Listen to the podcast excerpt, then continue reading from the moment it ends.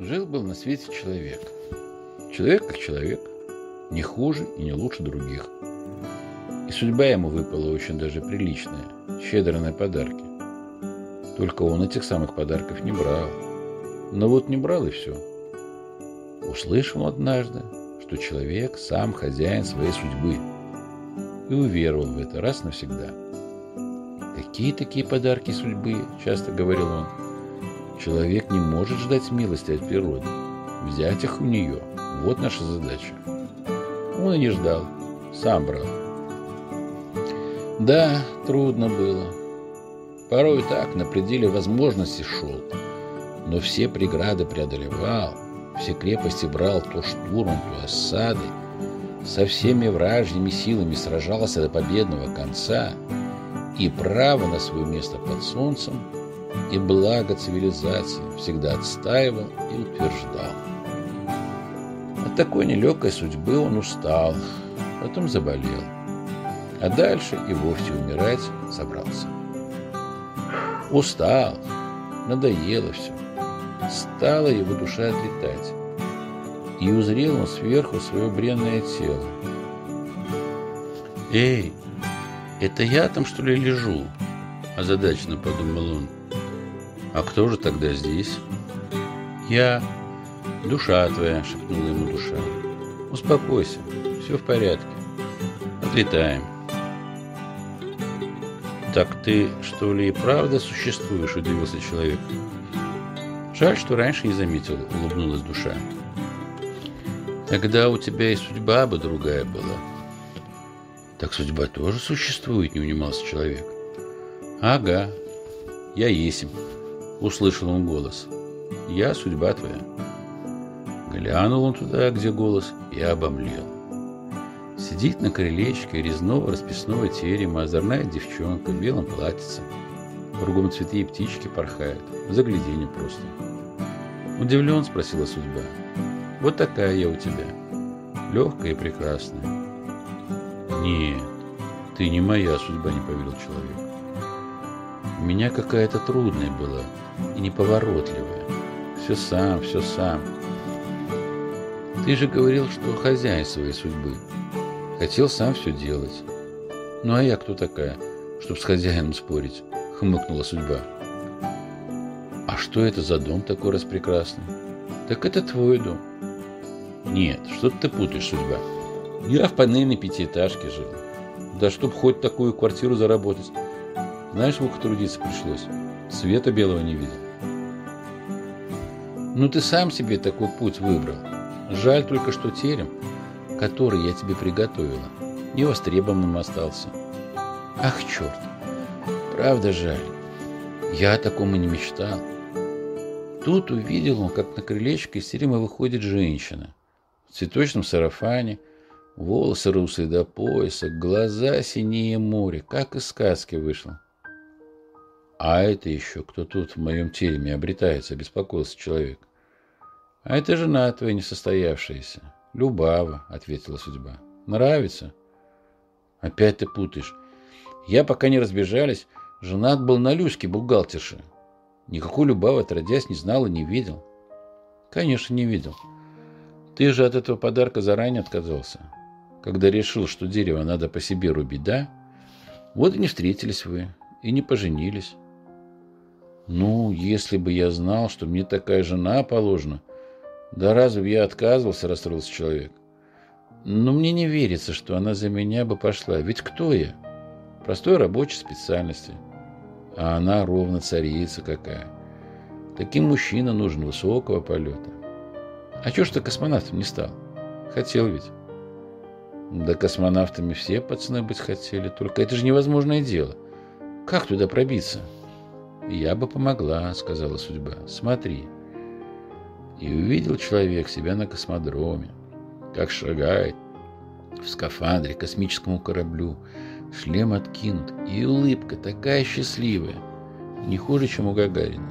Все его провожают, ручками машут, и Любава там среди провожающих, с платочком кружевным в руках. Что, неужели и так могло быть, не поверил человек. Ничего невозможного нет. Мог у тебя и такой вариант судьбы случиться. Да ты сам от этой мысли отказался. Не дал ли расцвести, посетовала судьба. И в космической карьере я тебе помочь могла. Было бы желание. Да у меня вообще как-то желания с возможностями не совпадали, вспомнил человек. Я вот всю жизнь на «Жигулях» проездил.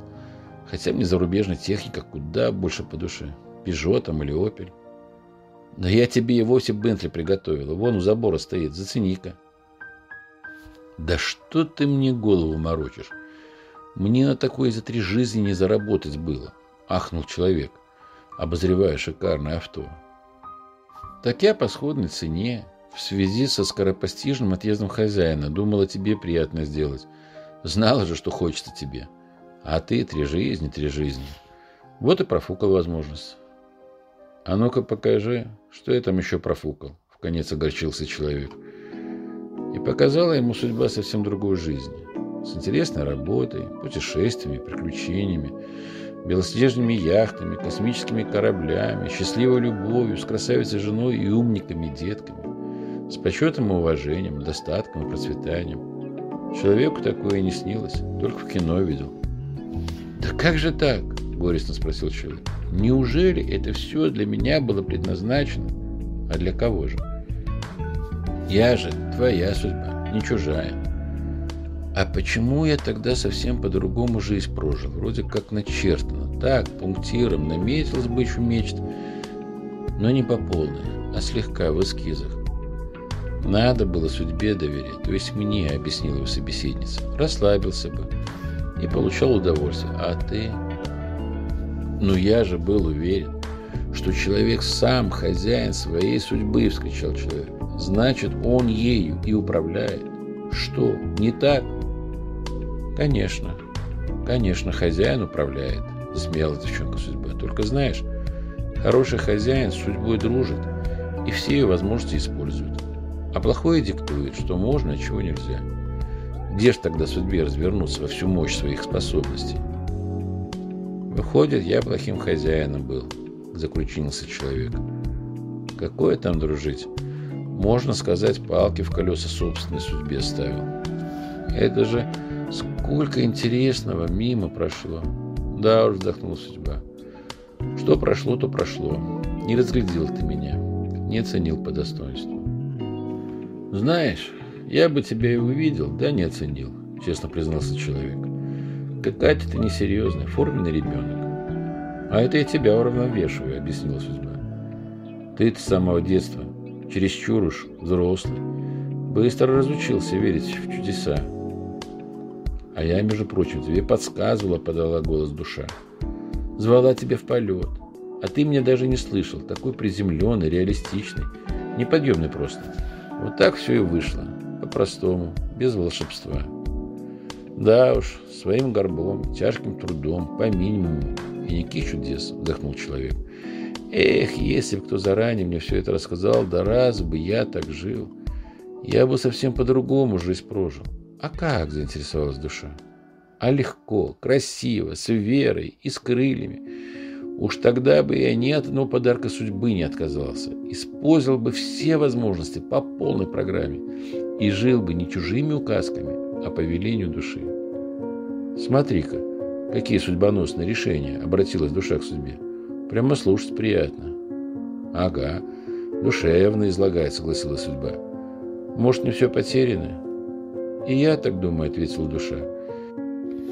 Есть у него еще и время, и возможность что-то исправить, да? Ладно, душа, Сделаю ему еще один подарок, решила судьба. Дадим ему еще один шанс. Давай-ка, душа, возвращайся, пока не поздно. И в это же самое время в машине скорой помощи вздохнул и стал медленно открывать глаза человек. «Быть того не может», — откликнул доктор. «Смотрите, возвращается». «Да уж, чудеса так чудеса. Не иначе любимчик Фортуна», — отозвалась медсестра. «Слышите меня, больной?» Слышу. Он разлепил губы. У меня счастливая судьба. Оно и видно, согласился доктор. Считай, новую жизнь получил. Принимаешь мой подарок? Тихо шепнула ему на ухо судьба. Второй шанс. прошептал хозяин судьбы и улыбнулся, потому что его душа не удержалась и запела.